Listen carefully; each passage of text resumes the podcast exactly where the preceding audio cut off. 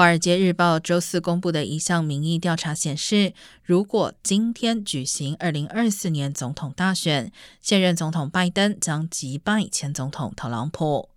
在这项假设性的调查中，百分之五十的登记选民表示他们可能或肯定会投给拜登，而百分之四十四的选民表示会选择特朗普。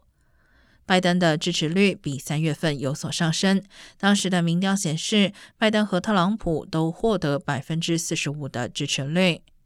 在联邦调查局突袭海湖庄园后，特朗普的人气似乎略有下降。